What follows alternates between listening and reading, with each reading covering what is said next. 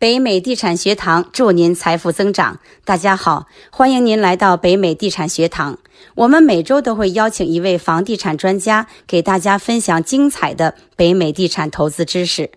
如果您想进入我们的高价值圈层，和志同道合的伙伴们一起学习房地产投资，欢迎关注我们的北美地产学堂微信公众号，或者加我们小助手的微信，微信号是北美地产一二三。拼音 b e i m e i d i c h a n 一二三，让他带您进入学堂的微信群。嗯，北美地产学堂祝你财富增长，欢迎来到北美地产学堂每周线上分享。我们这周呢，在北美地产学堂，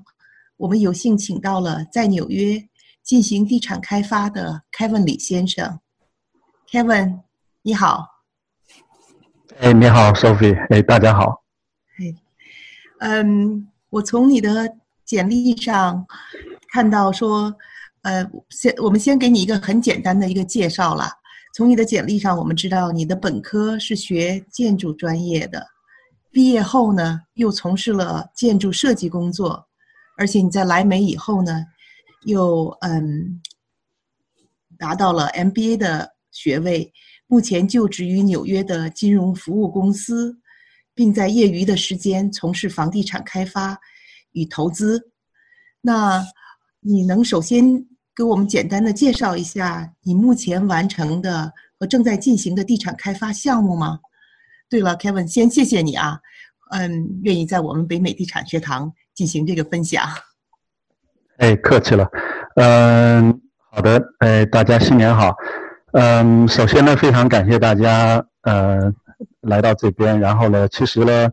我们自己呢还是属于刚起步的阶段。然后在这个学堂里面呢，包括在别的地方文学城上面，还有很多网友，其实有很多这个朋友，他们已经比我们做的要大得多，有经验的多。呃，所以呢，其实我原来是跟丽丽说，就说。如果我们可以再等我们再多积累一下，可能这样跟大家分享会更好。但是呢，呃，丽丽呢，她一再的盛情邀请，所以呢，我也只能是就说班门弄斧，跟大家分享一下我们的一点经验吧。可能更多的还是教训吧。然后呢，就像 Sophie 刚才提到的，就说我我过去的那个背景呢是学建筑学出身。但是呢，现在也是在做金融行业。然后呢，我们之前我所以我是在业余的时间从事一些这种房地产开发的项目。嗯，之前完成的项目呢，包括这个在纽约皇后区的这种 single family 的 house。然后去年呢，也就是二零一九年，在纽约的布鲁克林，呃，完成了一个四层两家庭的 townhouse。呃，还同时在去年呢完成了另外一个五层七家庭的这样一个公寓楼的呃审批和报建，就是在纽约市的建筑局完成了审批报建，预计呢是今年二零二零年开始动工，所以其实我们还是真的是处于非常起步的阶段，嗯，反正只能算是班门弄斧，请大家也是多多指教。我觉得这样子挺好的，因为我们在这个学堂里头也有许多，嗯，刚刚开始的一些网友，刚刚进行嗯房地产投资的网友。那从你简单的这个介绍里头，Kevin 能感觉到是说，你走这个房地产投资的这个经历和大部分的网友的这个房地产投资的经历好像有一点点不同。嗯，像这里头。有很多的进刚开始进行房地产投资的网友们，就是通过买这个 single family house 啊，完以后做所谓的这种小地主啊，慢慢的积累一些，完慢慢再扩大资金。好像听你的这个介绍，你很快就转到了进行房地产开发的这一项了，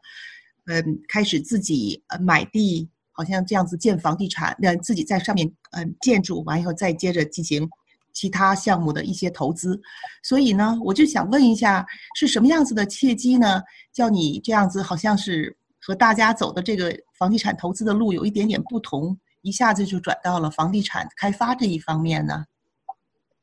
好的，没问题。那个，我们走上房地产开发的路呢，可以说也是被逼无被逼无奈，逼上梁山吧。或者换句话说，嗯，我们原来呢，其实一开始的时候也考虑过做这种 flip，看过了很多布鲁克林的一些 townhouse 呀，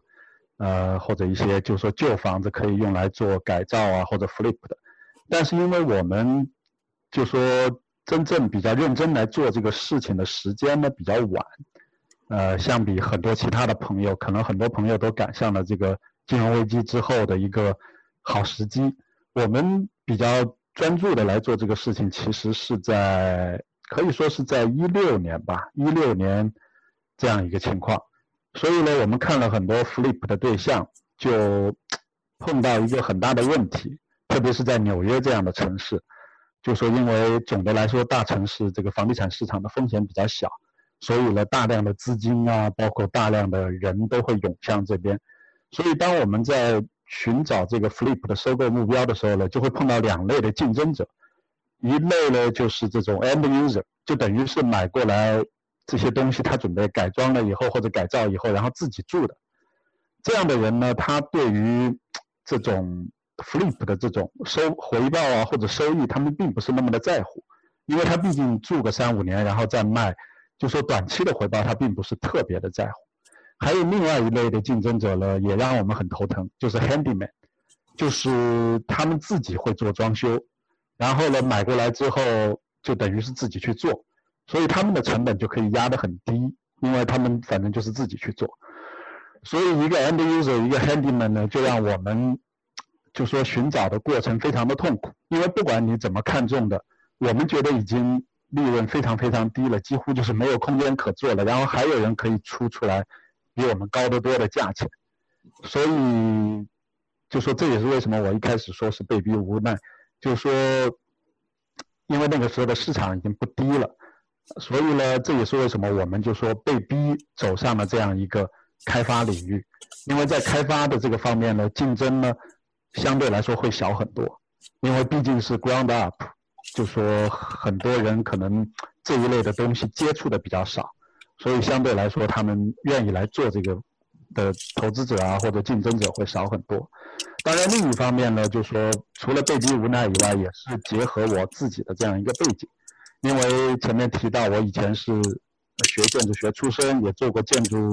建筑设计。所以呢，对相对来说，对于建筑设计啊，对于房地产呀，或者对于开发建造这一方面，相对来说就会熟悉一点。呃，所以呢，我们呃最开始选择的呢是做了一块比较小的地，嗯，小地呢也比较适合我们起步。就说因为小的地呢，就像前面提到的，竞争会小很多，所以呢，就说我们就可以找到一些合适的机会。这样的机会呢，通常是有些有些人不敢做，因为他们以前没有做过，所以他们对 ground up 的这种开发并不是很了解，所以不敢做。有的人呢不会做，因为他并没有这方面的相关知识，所以他们也可以说是不敢做的一种。还有呢，就说有些就是不屑做，因为特别小的地，它的开发的这个效率比较低一点，所以呢，很多中型或者大型的开发商。他们可能会不屑于去做这样的，等于是说，我们就是在各种各种竞争者的这种夹缝当中，寻找了一个自己可以生根然后发芽的一块这个小小的空间，等于就是这样的一个过程。所以能够听出来，嗯，也以一方面讲是说被逼无奈，但是你也是做了很多的市场调查，嗯，最后找出来配合你自己所专长的。这一面，你找到了你自己的那个 niche market，就是你自己很 unique 的地方，完又开始往前慢慢的往前的走，能够感觉出来，从你这样子谈的，那嗯，在你这个市场开发，在这个地产开发的这个过程中呢，嗯，Kevin，你觉得嗯很大的一些挑战，一些能不能跟我们再分享一些，就是比你觉得比较大的挑战呢？好的呀，没有问题。就是说，其实这个，就说 ground up 的这样的开发，其实还是蛮多挑战的。嗯，因为它是一个风险比较高的，相比直接买现成的，或者相比买旧房子过来 flip，这个无疑来说是风险最高的一种。自然，它当中的挑战相对来说也会多很多。我觉得，如果大家就说各位网友啊，各位朋友，就学堂的各位朋友，如果有兴趣往这边，往这个方向努力的话，呃，我觉得着重还是要注意，就说从我们过去趟过的经验来说，主要着重还是要注意下面这几个方面吧。第一个最基本最基本的就是要了解相关的 zoning，就说这个这块地它的 zoning 是什么，它什么可以盖，什么不可以盖。可以盖多大？可以盖多少户？这些要了解的，就说你作为一个投资者或者作为一个开发者，你要了解的非常的深入。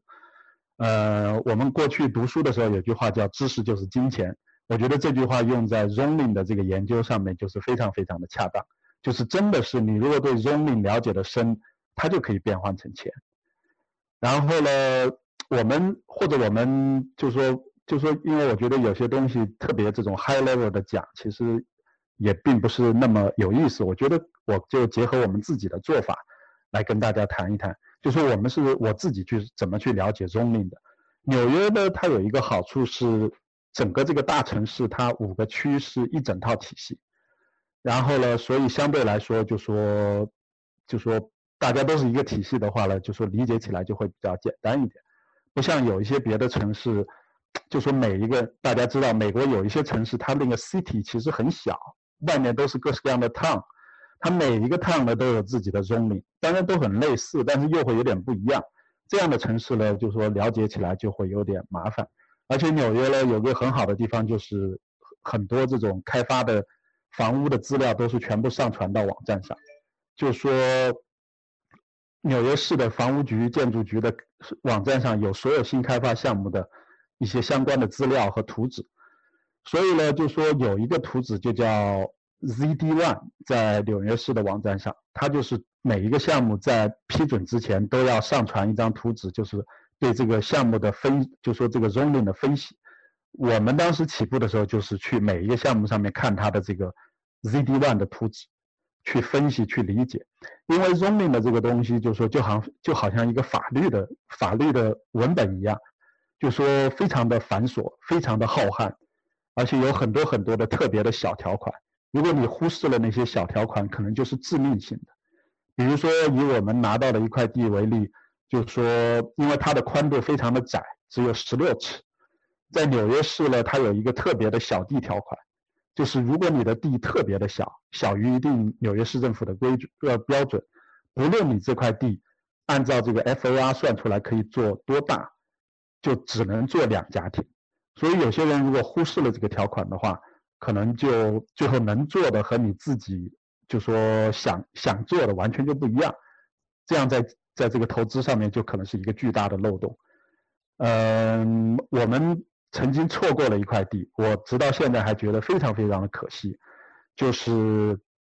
也是因为对 zoning 的理解不够深入，这就是回到我说的那句话：知识就是金钱。因为每一块地，纽约它都有相应的这个后院的要求。一般来说，后院要求是三十尺。那块地呢，特别特别的浅，我不记得是具体是多少，可能只有五十多尺还是六十多尺，就说深度只有五六十尺。如果按照三十尺的后院来要求的话，那么你的房子再扣掉一个前院，这个房子就几乎没有多少空间了。所以随便一看就觉得这块地没有什么可做的。但是后来这块地被别人拿走了。然后才花了四十几万买下来，非常便宜。然后呢，别人在房屋局把各种图纸都做完了，项目都开始做了，这样我就可以去图网站上看他的图纸。所以看了他的这个 zoning 的图纸，发现他们提到了一个另外一个特别条款，就是当你在街角的，比如说五十尺或者一百尺之内的话，你的后院的要求可以适当的缩小。所以呢，他们就做了一个很小很小的后院，这样的房子还是足够大。然后，